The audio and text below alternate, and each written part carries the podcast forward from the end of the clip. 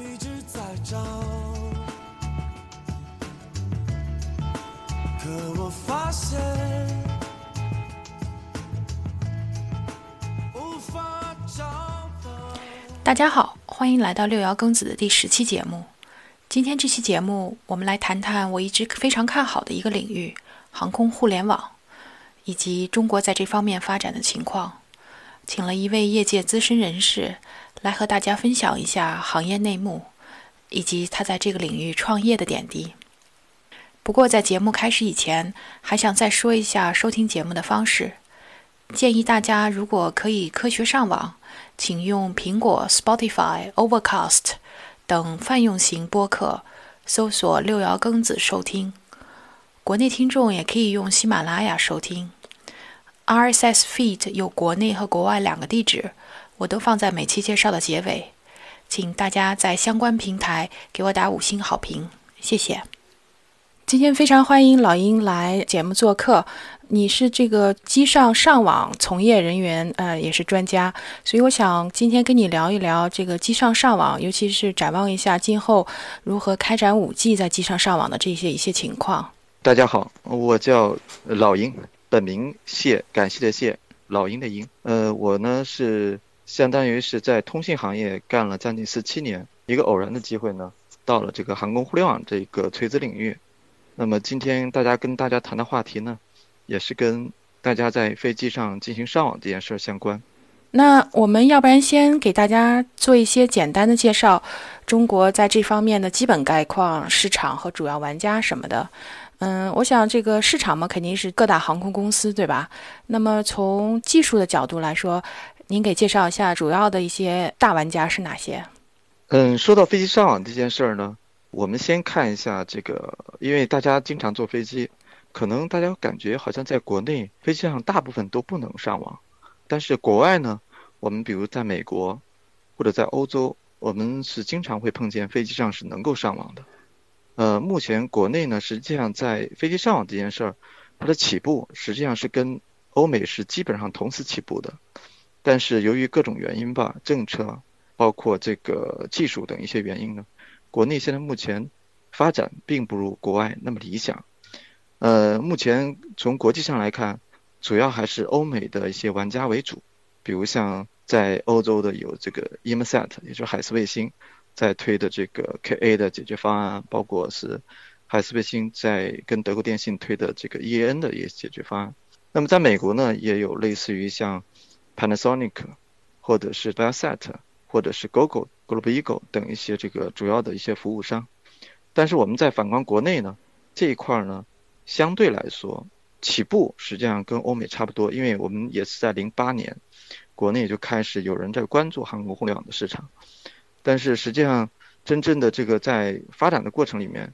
呃，十二年过去了，呃，目前国内基本上航空互联网市场还处于一种一直是在探索期，并没有进入爆发的这个阶段。那么我们看一下国内现在目前主要的这个能够上网的飞机的数量是非常少，仅仅主要集中在一些国际航线，包括一些宽体机，比如像东方航空，目前呢是所有的宽体机都已经。改装了相应的卫星上网的设备，那么像国航呢，也有一些 A 三 A 三五零啊，现装了一些飞机上网的设备，包括厦门航空、海南航空、南方航空等一些以宽体机为主的一些这个航空公司呢，在宽体机上，比如像波音的七八七，基本上都采用了一些现装的卫星上网的这个设备。但实际上，反观在国内的主要的机型，这个载体机，就像波音七三七系列。或者是 A 空客 A 三二零系列呢，其实目前基本上属于一种空白的状态。这个核心的这个原因呢，也实实际上主要是跟商业模式啊，包括跟行业的一些门槛是密相关的。因为在欧美呢，在互联网的一些呃政策方面，实际上相比国内是更宽松一些。比如像一些私营企业、一些正常的企业呢，都能可以开展一些互联网接入等一些业务。但是目前在国内呢，因为受到网络的一些实名认证，或者是是互联网的一些监管，包括电信管理的一些相关政策呢，目前工信部是把空中上网这个业务呢定位成了基础电信业务，并不是所有的公司都能可以去参与这个市场，或者是能够来给空中的旅客来提供服务的。可以这样说，在中国目前只发了有五张运营的牌照，有这个中国电信、中国移动、中国联通，还有这个交通部的信息中心，以及中国卫通。那么整个现在目前行业呢面临的一个非常困扰的一个问题，就是一个商业模式的问题。呃，我们看欧美呢，它的商业模式相对来说比较简单，欧美人付费的习惯、付费的意愿还是比较强的。并且欧美在航空互联网市场上大量的采用了流量销售这种模式，而在国内呢，因为互联网发展的非常的发达，相比欧美的这个互联网来说，国内创造了很多在西方人看到不太觉得是很诧异的事情，比如像一些免费的模式，在国内呢取得了很好的收益。所以说，韩国互联网呢，这个作为一个移动互联网的最后一块净土呢。实际上，大家还是都非常有觊觎的，呃，也有很多的企业呢，想在这个市场去分一杯羹，去做一些模式上的创新。但是到目前为止，可以这样说，这个市场还是非常的缺乏商业模式。嗯，原因很简单，一方面呢是，呃，目前我们国内的这个相应的设备，大量的是采用国外的设备，成本是比较高。那么虽然也有这两年国内的航电制造企业呢。也基本上陆续的起来，但实际上相比欧美呢，从航空公司的接受度来说，还是有一些这个差异的。因为飞机是欧美的飞机，因为大家都知道，我们国内现在目前有将近四千架飞机，百分之九十九的飞机都是波音或者空客，只有少量的一些庞巴迪啊，或者是一些这种商飞的飞机，这种都是在这个非常个位数或者是十位数这个量级。那么大量的这个这个飞机是欧美的飞机呢，并且目前飞机上网的设备又是欧美的厂家提供的，所以说改装的成本呢相对来说是比较昂贵。另外一方面呢，就是在运营方面呢，也有一些国内的一些用户的一些习惯，总认为在互联网里面很多都是免费的。呃，在商业模式上呢，现在目前国内的这个航空公司实际的运营者呢，到今天为止也没有敢向用户来收取流量费。导致呢，一方面是成本高，另外一方面呢又是收不上来钱，所以说这个商业模式呢是也是在困扰的中国的航空互联网市场的发展。所以说目前总结总结上来说，中国的航空互联网市场呢酝酿了很多年，但是目前呢各方面的呼声也比较也比较大，也有很多玩家在这个领域里面去掘金，但是到今天为止，可能一个比较清晰的一个比较成熟的商业模式。至今并没有出现，所以说大家可能感觉到，好像民航局也在二零一八年放开了手机在飞机上使用，但似乎好像我们到今天很少在飞机上能够上网，这个也就是核心的原因了，因为毕竟只有少部分飞机，整个中国有将近四千架飞机，能够上网的飞机应该不超过两百架。嗯，就是这是目前国内的一个现状。嗯，就商业模式，我也想说两句，就是说，嗯，其实就是以海事卫星为例，它其实也并不是非常赚钱。它虽然在，我记得是美国以外的市场，它占比是百分之四十，但是实际上它现在主要还是这个大撒钱阶段，就是说先把它的设备都装上去，呃，赚钱是后面后面另另外再说，呃，先把市场占领，就跟中国很多烧钱的模式其实也差不多的。但是我觉得你说的对，就是国外的客户可能愿意付费的这个意愿要比国内要高的很多，这确实是一个问题。呃，商业模式实际上在这个里面，国内跟国外还是有很大差别的。因为，比如举个最简单的例子，就是我们目前的微信，或者是我们的互联网企业，很多提供了一些看似免费的服务，但实际上它通过这种中国海量的互联网的入口呢，获得了很多广告，包括一些交易的一些这种相应的这种价值，反而去在中国诞生了一些。嗯，国际上非常领先的一些互联网企业，比如像腾讯呐、阿里呀等等吧。嗯，核心所以说现在目前呢，我们在进行商业模式探索的过程里面，也发现实际上空中上网这件事情还是非常有前景，并且未来呢是非常可期的。但是核心它的难度呃，有两个方面，一方面是政策，因为这个在国外呢，可能很多这种企业呢，比如像 Google、Panasonic、Global Eagle 这种企业都是一些私营企业，但是在中国，如果这些企业并不能，包括海思卫星，海思卫星也在全球有很多地方来推广相应的空中上网业务，但是它到了中国，都会受到一定的限制。原因是因为我们的电信的相关的政策还是有非常严格的电信的管理的这个相关的制度的，呃，包括一些网络安全方面。那么，比如像海思卫星，嗯，在国内现在目前它必须要实现落地，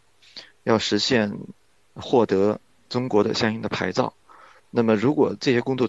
达不到要求的话，它实际上是没有办法在国内提供相应的业务的。嗯。所以说，现在目前呢，整个行业里面。更多的是一些民营企业在为这个最后的市场呢疯狂的在进行一些撒钱，或者是在一些商业模式的呃这个创新，或者在一些尝试，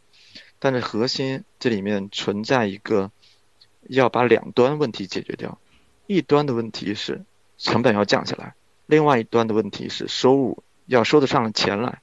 实际上这两端的此消彼长呢。实际上，这个过程商业模式就可能会出现一种悄然的变化。呃，看似我们今天觉得，一方面投入大又不赚钱，那找不到商业模式。那么随着你投入的这个降低，而收到钱进一步的升高，实际上这个平衡一旦拿捏住或者拿捏到位的话，实际上这个商业模式还是非常可期的。嗯。所以说，现在目前呢，也在国内呢，也有一些这个行业的一些从业人员。逐步意识到这个问题，呃，也在这这方面做了很多的努力。过去呢，大家都认为这个是一个非常稀缺的入口，大家都希望在这个入口里面呢分一杯羹。呃，刚开始的时候，中国的玩家呢更多的是想这个当独角兽，或者是想独吞这块市场。嗯，也有很多企业做了一些很多尝试，但是基本上都以失败告终。不管是像海航的喜乐航啊。还有很多的这个企业呢，实际上最后基本上都逐步的退出了这个市场。原因呢，就是这个市场产业链很长，呃，又有很高的政策门槛，并且还横跨了三个圈儿：通信、航空、互联网。那么在中国呢，肯定是在某个圈内，实际上都有一些非常成功的玩家。一旦跨圈了之后呢，是这个里面可能就涉及到一些产业链的协同跟整合，而在这个过程里面呢。国内应该属于一种产业链整合的一个过程之中，前期呢可能产业链更多想独吞整个产业链，那么随着这个一些商业尝试，包括一些模式尝试方面的一些私利或者是一些阵痛吧，实际上现在目前产业链逐步的在进行一些协同，所以说基本上可以说飞机上网这件事的春天逐步快到了，并且是成功的商业模式也是非常有期待的。嗯，对，我是觉得飞机上网是下面一个很大的一个蓝海，但是中国也就像你说的，因为政策的原因，都还没有放开。嗯，要不然咱们也简单介绍一下，就是呃，飞机上网中国的这个可以用哪些星，然后这几家公司的牌照他们是怎么运营的？如果你知道的话，能不能给我们介绍一下？中国呢，现在目前整个在做飞机上网这件事儿，涉及到几个层面。几个玩家，一个玩家呢，就是属于提供链路服务的玩家，就是因为是我们一旦提到飞机上网，你首先飞机要联网，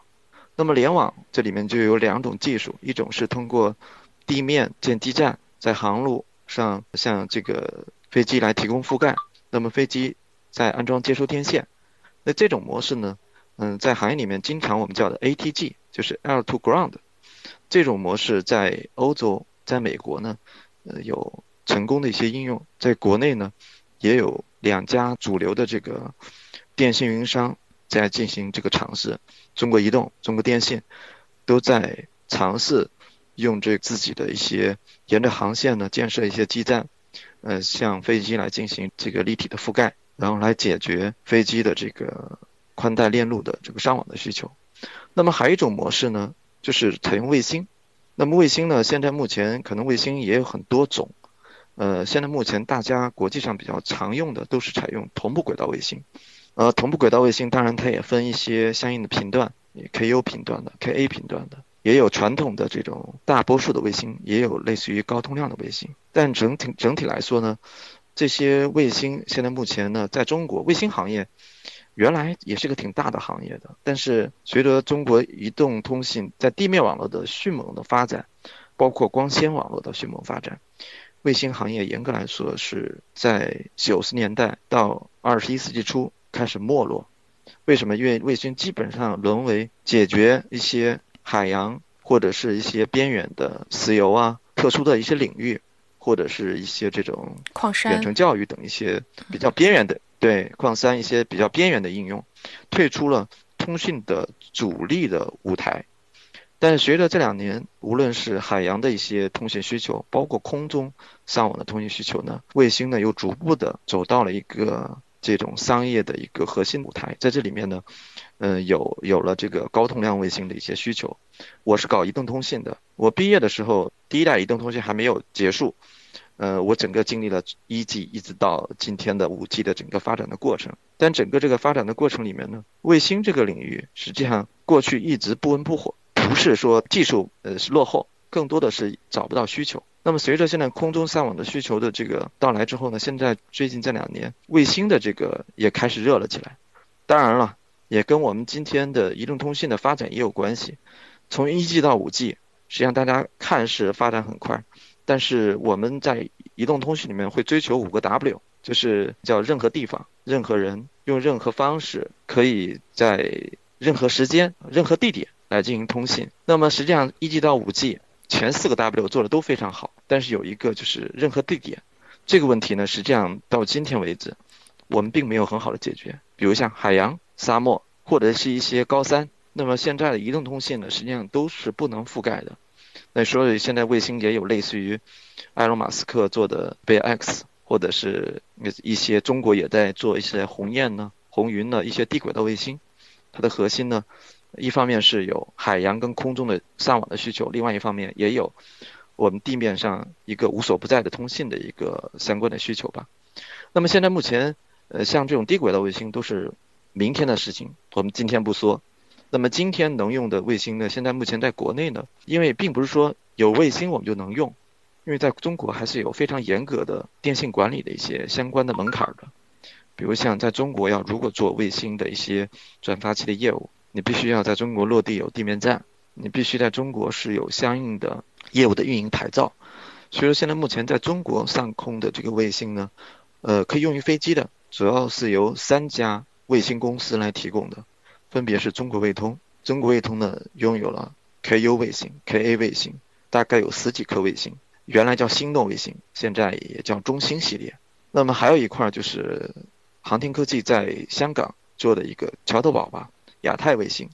亚太卫星呢，实际上也是跟中国卫通应该属于呃孪生兄弟吧，只是一个是在香港的一个上市公司，一个是在大陆的一个卫星运营公司。那么亚太卫星更多的是做的 KU 的卫星，目前也也有高通量的发星的计划。亚太六 D 这也是大家都比较期待的高通量的 KU 卫星，应该会在今年年中发射。那么除了这个亚洲跟中中国卫星之外，实际上还有一个亚洲卫星，因为它也是中信集团这个控制的一家香港的上市公司，也是拿到了国内的一个卫星的牌照。他们目前呢是采用的 KU 的卫星，整个可以这样说，从中国上空，现在目前我们可以合法使用用于空中互联网的，应该是有的三个卫星。提供商吧，分别是亚洲卫星系列、亚太卫星系列跟中星卫星系列。那么当然还有海思卫星啊，还有欧洲卫星啊、SES 啊，其他的一些卫星。但这些卫星如果在国内提供业务，它还需要过两道门槛，一个是国内的地面的关口站，另外一个就是国内的业务运营牌照的问题。所以说，相关刚才提到了这个在卫星支持方面，现在目前呢是刚才提到的亚洲、亚太。跟中国卫星，这是三个呃三个玩家。那么我我刚才提到了，这除了链路之外，实际上还有其他的，比如像我们在空中上网这件事情呢，我们需要安装设备，安装设备也涉及到一些航电设备厂家。那么在这一块呢，现在目前呢，主要是国外的这个厂家多一些。那么国内呢，这两年也逐步的诞生了一些在这个行业来进行从业的一些从业者，比如像老鹰我所在的这个多尼卡公司，我们是做航电设备起家。然后在二零一一年就开始关注航空互联网，那么也是实现了在飞机上这个改装 WiFi，包括也这个实现了与 KU 卫星、KA 卫星和 AG 的一个联调，包括一些系统集成。我们在卡塔尔也完成了飞机的这个 WiFi 的这个装机。我们在澳门航呢也正在服务澳门航的整个机队的这个 WiFi。那么实际上也有一些其他像卫星通信。这一块呢，目前还是主要是以美国公司为主，分别是有 Google 的 2KU 的这个解决方案，或者是 Panasonic 的 KU 的这个解决方案，以及 Viasat 的 KA 的解决方案。目前呢，针对这种国产卫星的机载解决方案呢，目前也有一些大型的企业正在进行一些尝试，比如像航天科技，以及中航工业等等一些企业呢，也在呃试图做一些。国产机载设备的一些集成的一些工作，嗯，但整体来说，设备端呢，国内的企业正在逐步的崛起，逐步的达到跟国外能够同台竞争的这个水平。因为这里面一个核心就是一个适航证的问题。目前呢，也也有两到三家国内的企业呢，完成了适航认证的一些这个工作，比如像。CAC 的四行认证，FA 的四行认证，EASA 的四行认证，这些都已经取得。那么实际上，除了设备链路，实际上还有一个很重要的一个玩家，就是进行运营的玩家。那么现在目前的这个运营的这个玩家呢，现在目前是以有一些这个民营的一些创业的互联网企业为主，但在这一块呢，这些企业呢，一般都是比较小，并且呢。也大量都是靠融资来进行生存的。那么这些企业呢，也有很多，比如像四季空联呢，呃，粤航天翼啊，还有像原来的喜乐航啊，还有蓝色光标、天地互联啊等等。那么这些公司呢，现在目前呢，基本上都属于进行一些积极的这种尝试。那么实际上除了这三者之外，实际上还有一个非常重要的一个玩家，就是互联网公司。那么在这个互联网公司里面，现在实际上应该是。嗯，有很多公司已经关注到了航空互联网，比较突出的像腾讯，因为大家都知道，腾讯中国的互联网企业应该有三家比较明星的互联网企业，嗯，那是我们过去说的 BAT，但实际上现在更多的是以这个 AT 可能更显眼一点，阿里跟腾讯。那么腾讯为什么会关注到这个航空互联网呢？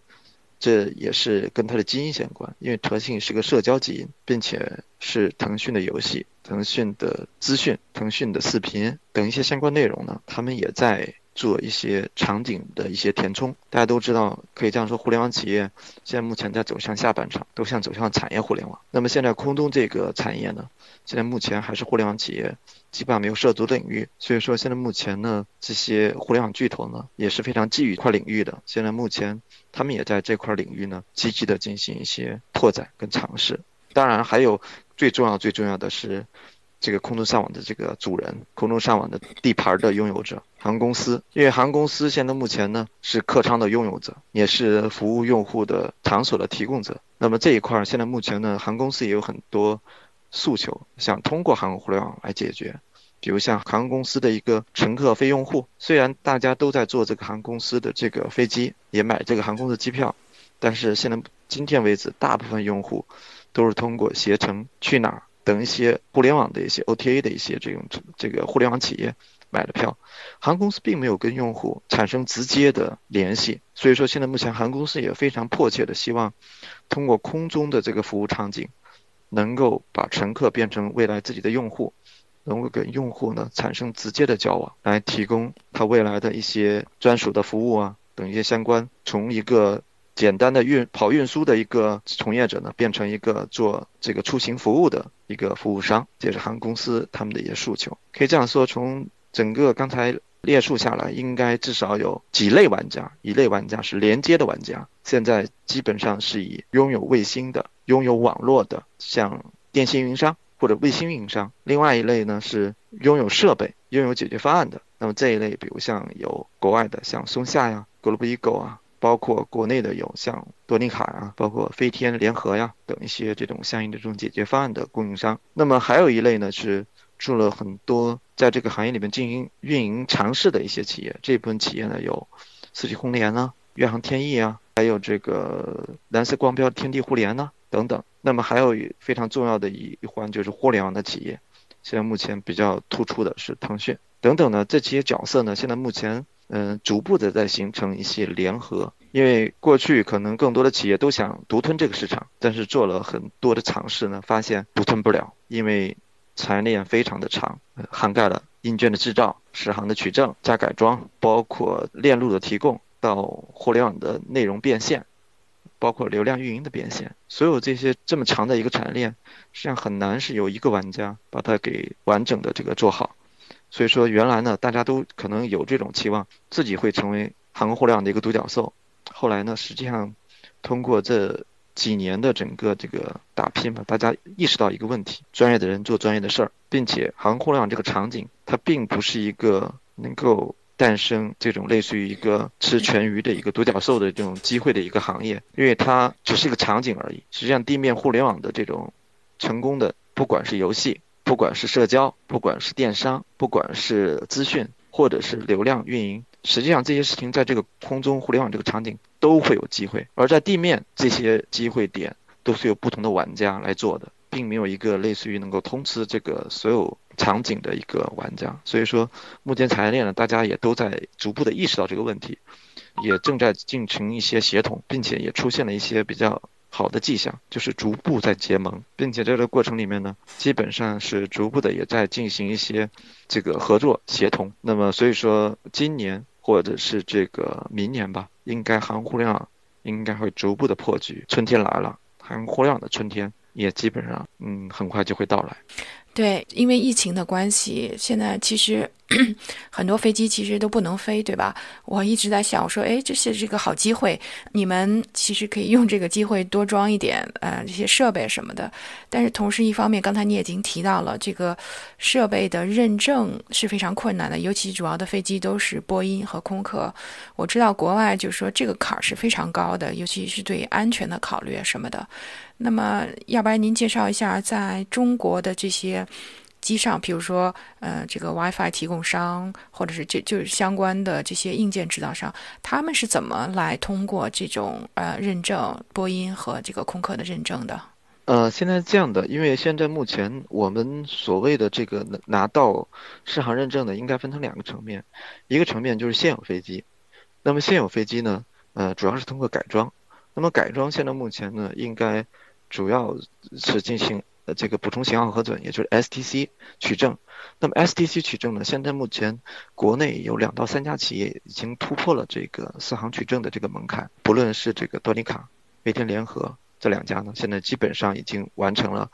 客舱的 WiFi 设备的 FA 的 STC、EASA 的 STC，还有 CAC 的 STC 都已经完成了。那么在这个过程里面，当然他们也经过了非常漫长的过程。比如像现在目前的我老鹰所在的这个多尼卡公司，它不仅仅拿到了 FCAC 的全套的生产制造的一些，包括改装的一些这个证件，实际上它现在目前也是国内唯一的一家 EASA 的电子类的 POA 单位。也就是什么概念呢？他因为他在前期在卡塔尔航空进行改装 WiFi 的时候，是通过深圳多尼卡公司直接发欧洲的 Form One 的这个适航挂件，直接是装到了卡塔尔航空的飞机上。呃，所以说相相关的这些适航资质呢，虽然目前呢国内应该有陆续应该有两到三家企业已经完成了。整个这个门槛的突破，那么当然在这一块儿，实际上更难的是卫星卫星设备，因为卫星设备现在目前呢，嗯，这些企业呢也也在跟一些企业联合，在进行国产的一个相应的这种替代啊，或者是有一些这种跟国外企业的一个系统集成，因为毕竟在这一块儿，真正的这个在亮起来之前吧，大家更多的是顾做的是一些跨越门槛的事情，实际上这个适航这个门槛呢。我们从今天看，这个门槛基本上已经跨越，呃，只是可能在一些局部方案方面呢，还会有一些需要一些时间周期，但是不存在难逾越的一个障碍的问题。那么刚才你提到了疫情，但实际上要如果没有疫情，今年应该我可以非常确认的说，今年应该是航空互联网爆发之年。但是为什么我又说航空互联网春天快到了呢？因为疫情实际上对行业产生非常大的影响，航空行业可以也是像旅游一样，是非常非常影响非常严重的一个行业。这个可以这样说，很多行业很多航空企业是灭顶之灾。但整个过程里面呢，实际上对于航空行业来说，经历过 SARS，实际上大家也会发现，比如像我们来反推一下 SARS，看一下2003年航空行业的发展，你会发现。航空行业是应该是从二十世纪以来，航空行业基本上是以每年两位数的增长，运力啊，包括它的这个相应的生产总值，基本上是两位数的增长。那么这个行业也是国内少有的，现在目前还能以两位数增长的一个领域。但是二零零三年 SARS 因为当时的影响呢，使得航空行业出现过停滞的一年。但是我们反观这个2003年，我们发现2003年在 SARS 之后发生过报复性的反弹，因为特别是这个大家经济了几个月之后，有报复性的这个这个反弹的这种机会。那我们再反观到今年2020年，第一跟17年前的 SARS 有很大的区别。因为十七年 SARS 期间，我们中国的飞机的总量不到一千架，而到了今天，我们的飞机的总量已经接近四千架。另外一个就是今年的这个疫情呢，时间周期也非常长，特别是疫情全球的蔓延，这跟当年的 SARS 只在国内还是有很大区别的。但是疫情来了之后，实际上对行业也危中有机。为什么说危中有机呢？因为大家都知道，可能不在这个航空行业从业的人，总觉得好像中国的航空公司。是不是中国航空行业已经饱和了，或者是说，中国跟中国的高铁这么发达，是不是航空行业没有前途？实际上，这个要如果从业者应该非常清楚，为什么呢？因为中国今天的飞机的这个规模跟美国相比，仍有将近两到三倍的增量空间。另外一个，从中国现在目前的一带一路。包括中国国际化的这个发展的这个趋势来看，包括现在目前高铁逐步向下走，越走越来越难走，因为随着京沪高铁啊这些黄金航线，呃，一个比较典型的就是京沪，你可以猜猜想一下，航空公司哪个航线最赚钱？京沪赚钱。京沪航线是目前航空公司。最赚钱的，嗯，一方面是高铁非常赚钱，但另外一方面呢，飞机也是非常赚。那这个过程里面就是凸显出，说实话，随着这个经济的发展呢，活力的一些发展呢，是航空行业现在目前呢，运力是未来是有非常大的增长空间，并且是这个，因为国家也在大力的推广机场的建设，包括一些特别像一些二二线城市或者三线城市通达性的一些这些触达，飞机呢是非常便利的，因为它是点到点的。不像公路或者是铁路都需要从点到线的一个过程，所以整个这个过程呢，航空行业虽然受到疫情的影响，对这个行业来说可以说是非常困难，但实际上这个行业整体来说趋势不改。另外一方面就是行业实际上现在目前中国的航空公司是偏多的，目前在国内从事客运的航空公司有将近四十家，这要比美国。是这个数量还是偏多，并且这个过程里面呢，产业的一些整合，包括航空公司的一些这种整合呢，在十年前做过一轮，但实际上我我相信这次疫情呢，也会让整个行业呢会有一次大的一个整合。再一个就是航空行业经历了将近十年的快速发展，而这个快速发展里面一直在寻求一些转型，但是过去呢，大家因为发展太快，萝卜快了不洗泥。虽然大家谋求转型，大家也都在呼吁转型，但实际上没有人去真正去做转型。为什么？因为你只要买来飞机，你就能赚钱；你只要能够提高运力。虽然大家都在抱怨，我就是一个卖票的，或者是说就是一个像空中公交车一样的，就是可以这样说：我们每个乘客坐飞机可能花一千块钱，但实际上航空公司真正的这个一对一个乘客的一个利润。不到一杯咖啡的钱，也就是三十块钱左右的一个利润。但实际上到今天为止，航空公司喊得多，但真正做转型的比较少。原因是什么？行业发展太快了。然后虽然有需求，但实际上严格来说呢，大家还是不愿意去面对变革的。为什么？因为变革一定会面临的各种各样的不确定性，并且会带来一定的阵痛。但是这次疫情呢，我觉得可能行业一方面会出现整合。另外一方面，对变革、对转型的迫切度会进一步的提高。比如像乘客向用户的转移，可以大家大家可以看，现在目前地面互联网全部都在服务用户，没有人只是在简单的做，因为所有人都在想把服自己服务的银行的银行卡用户，或者是我们的这个手机用户，都想变成我除了给他提供相应的这个服务之外，能不能再给他提供一些增值的服务？那么航空公司实际上也有这种诉求，但这个过去呢喊得多，但是今年疫情来了之后。可以预见的是，疫情结束之后，航空行业一定会迎来一波报复性增长。但这一波报复性增长，严格意义上来说，如果我们仅靠运力，实际上是有市场，我们不能把钱收到航空公司兜里。为什么？因为飞机数量增长，它有自有自自己的一套规律。另外就是很多的这个一些这种航线啊。时刻啊，这些东西都不是短时间能够把能力提上来的。而这个过程里面，如果是能在现有的运力的基础上挖掘出更多的价值，可能是在整个疫情之后这些航空竞争里面，大家可能更能够做的一些事情。所以说，我一直非常坚信，就是这次疫情危中带机，机就在于转型、改革、变革的会变得越来越现实，越来越必要，也越来越急需。而这个过程里面，我们设想一下，你一张机票，你虽然卖了一千块钱，实际上你只赚了一杯咖啡钱。如果你在这个服务这个用户的基础之上，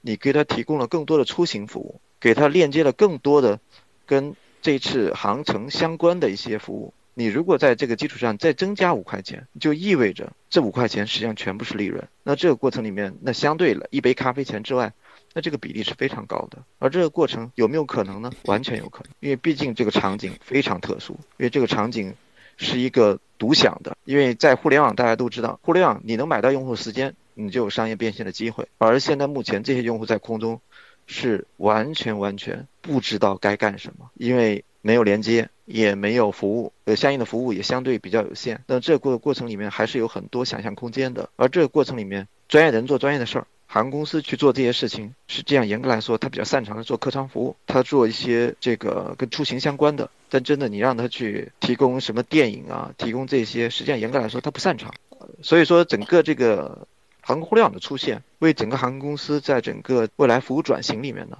实际上是做了一个非常基础的一个事情，就是飞机将来由失联离线的变成在线，那个未来实际上严格来说会有很多很多。奇异的效应会出现，也就像潘多拉的盒子一样的。今天的潘多拉盒子没打开，一旦这个潘多拉盒打开之后，航空公司有可能它会获取到一些意想不到的一些结果，有可能也会诞生一些呃非常让人惊艳的一些应用或者是一些体验方面的一种改善。其实就是国外，它在不光提供了互联网服务，它现在已经开始，比如说这个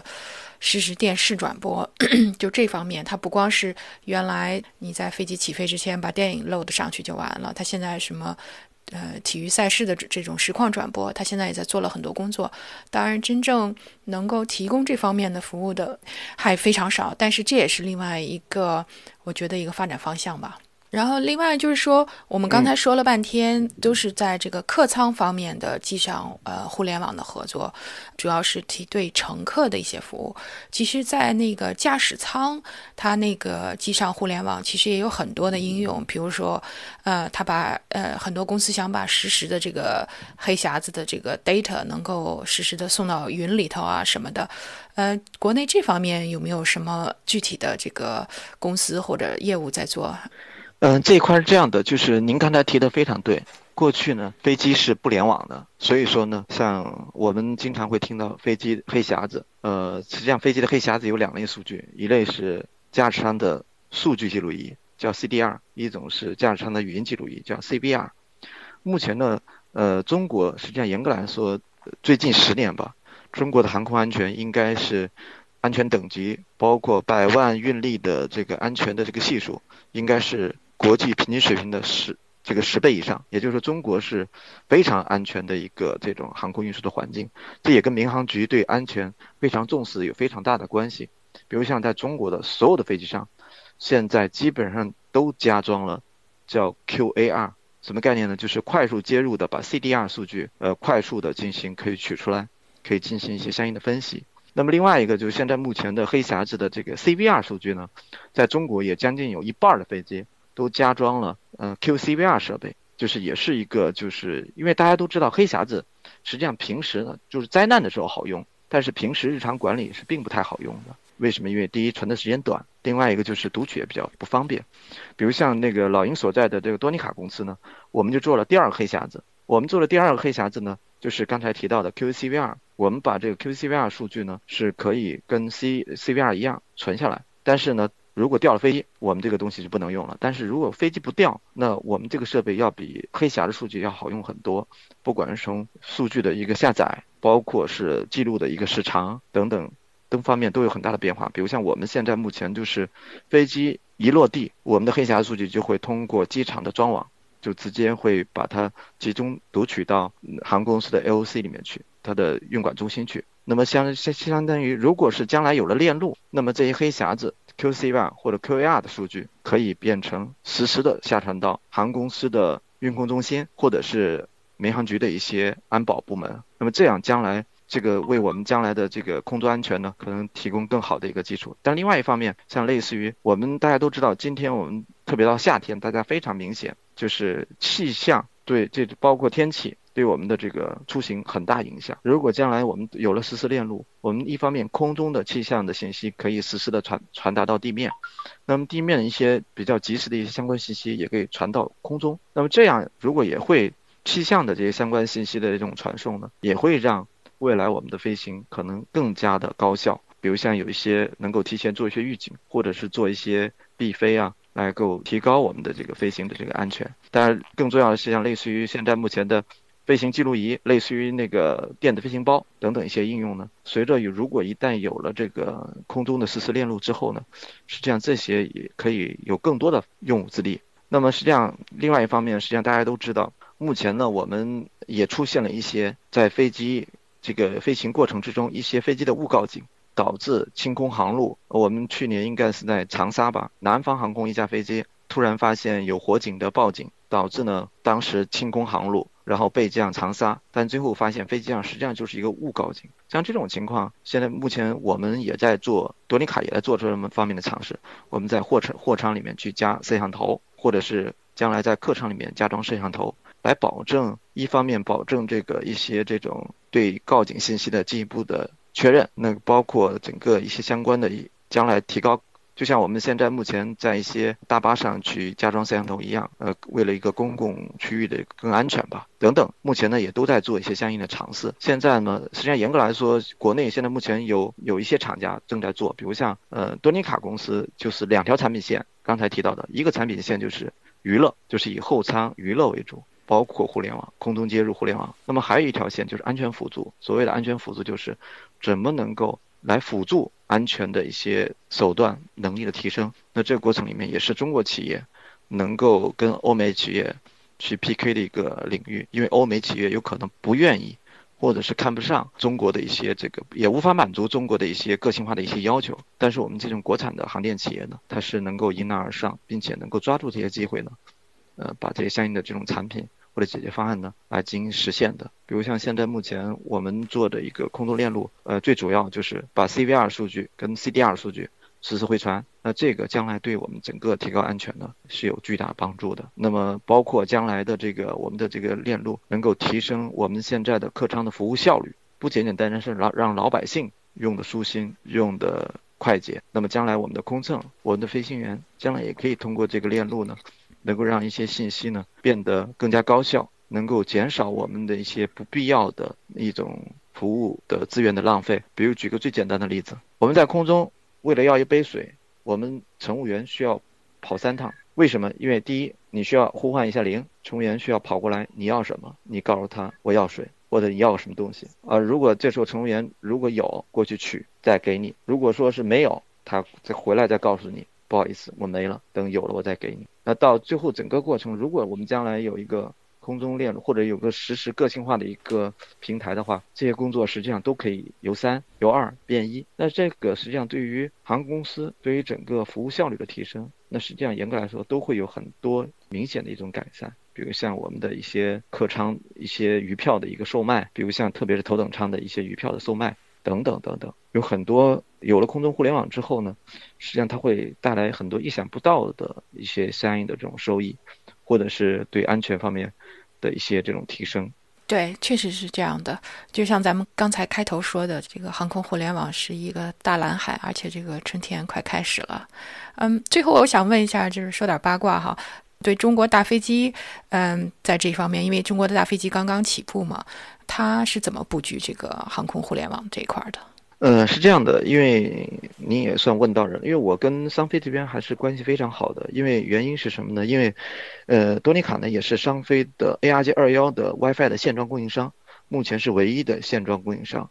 同时呢，我们也跟商飞，我们也是商飞 C 九幺九的 Tier Two 的供应商，也就是我们虽然没有在一线，但是我们是跟我们的集成商来提供供货，向 C 九幺九来进行这个。提供相应的这种产品跟服务的。目前呢，C 九幺九严格来说呢，呃，跟波音空客相比，更多的是在追随。但是在唯一的有一个场景，C 九幺九有可能会实现超越，就是空中接入互联网这个场景。为什么会这样说呢？大家都知道，实际上，嗯，有很多人，咱们也坐过国外的一些飞机。实际上，国外今天的这个上网体验也不是特别的尽善尽美，不管是美国还是欧洲，实际上现在上网的速率都不高。而反而现在目前呢，呃，商飞现在目前有一个大的战略，叫五 G 战略。什么叫五 G 战略呢？就是说，一方面，商飞去年在工信部的五 G 绽放杯上拿了一等奖，它是智能工厂，它更多在地面的一些智能制造方面的一些应用。但实际上，现在目前商飞也把五 G 在飞机上的应用，也作为它未来能够有机会进行弯道超车的一个这个场景。原因是什么？如果是在其他领域，商飞一定是跟随。但是在未来的数字客舱这一块儿，商飞是完全有可能弯道超车的。为什么？因为我们中国现在目前在国家有五 G 战略，包括新基建，整个核心就是以数字化、信息化作为基建的主要投资方向。那么，如果把五 G 跟航空、跟商飞进行结合，那么因为商飞本身已经跨越了一个飞行的一个基础的门槛，那么这个过程里面再加上五 G 的助力，因为大家应该也都知道，现在目前五 G。在中国，因为不管是欧洲的爱立信呢、诺基亚呀，像美国基本上应该没有五 G 的一个设备商，更多是只有一些五 G 的芯片商，像高通啊。实际上严格来说，在五 G 方面，呃，领跑的是华为。那么像中兴也是属于这个在五 G 的核心的这个梯队里面。那么以中国的五 G。加上商飞，完全有可能在这个领域实现跨越式的这个发展。一方面，五 G 的 ATG 现在也正在路上，包括未来的五 G 引入客舱等等这些事情呢，商飞也都在进行大力的布局。嗯，这里面也不不太方便去详细去说，但是核心的一个逻辑就是，商飞呢在这一块是完全有可能比波音、空客走的还要更激进、更快一些。当然了，呃，商飞 C 九幺九的路还很长，毕竟 C 九幺九目前的 ARJ 二幺。开始运力开始发亮，但是 C 九幺九呢还没有实现载客飞行，嗯，但是基本上三飞也非常明确的一个双一百的一个党的一百年，一百架 ARJ 二幺，包括 C 九幺九的投入运行，这些呢，我们中国大飞机还是非常值得期待的，呃，也希望呢 将来的中国大飞机能跟五 G 的融合呢，能够助力中国大飞机呢飞得更高、更快、更远。哦，这倒是比较内部的消息。其实，嗯，从国外来看，他也是在做为这个能够五 G 漫游做了很多工作，但关键还是卡在它不赚钱这方面，所以大家也很犹豫。我觉得中国如果这次推新基建，如果有政策的倾斜和导向的话，其实实现起来应该不是很困难。嗯，对的，这里面就需要一个产业链的协同，这个是也是。在欧美可能这方面也有一些成功的这种尝试吧，但是中国，比如互联网非常特殊，中国的通信链路现在也非常特殊，因为五 G 非常的发力。另外一个中国的这个飞机的大平台，也国家异常重视。那么所有这些相应的重视，如果融合在一块儿呢，还是有可能会诞生很多意想不到的这个这个结局的。但是总体来说，航空行业是一个马拉松式的一个行业，因为它不像。是百米赛跑，它是需要有耐力，呃，更多的需要的是一些专业的选手，并且需要的是在这个行业的持之以恒的磨练跟追求。嗯，这个行业不是一个赚快钱的行业，所以说呢，在这个也我也希我在这里面也跟大家分享，所有想在这个在这个行业想赚快钱的人，我不建议你们踏入这个行业，这个行业不是一个快钱的行业，是一个需要聚焦你的核心竞争力，并且做好你自己分内的事儿，并且需要一个合作共赢的一个领域。也非常希望有更多的人人志士吧，投身到中国的空中互联网的事业来，为我们中国的这个空中互联网的这个发展呢添彩。嗯，呃，今天非常感谢老鹰，这个给我们分享了这么多航空互联网方面的知识，很多内幕的消息，让人觉得很振奋。中国在这方面的发展，我也希望疫情过后，呃，我们能看到一高速的、快速的飞跃。好的，最后也我这里面也给自己做一个小广告吧。嗯，这个因为我是呢，从通信人七年前偶然的一个机会，踏入到航空互联网这个垂直场景，也是从一个国企大平台呢，到了一个小领域里面做了一些创业的工作，也非常的庆幸自己能够做这样的选择。当初呢，有一个非常简单的初心，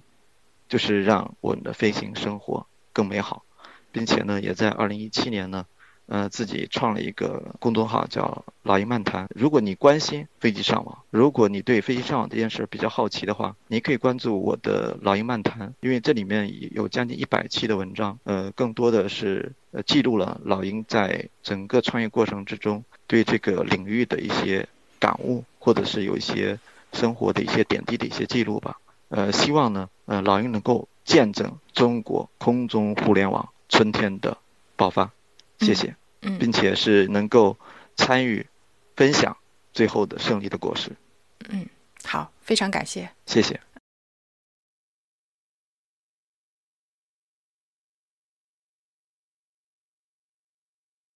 生命就像一条大河，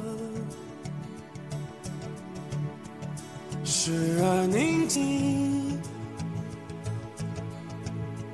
时而疯狂，现实就像一把枷锁，把我困住，无法挣脱。这谜样的生活锋利如刀，一次次将我重伤。我知道我要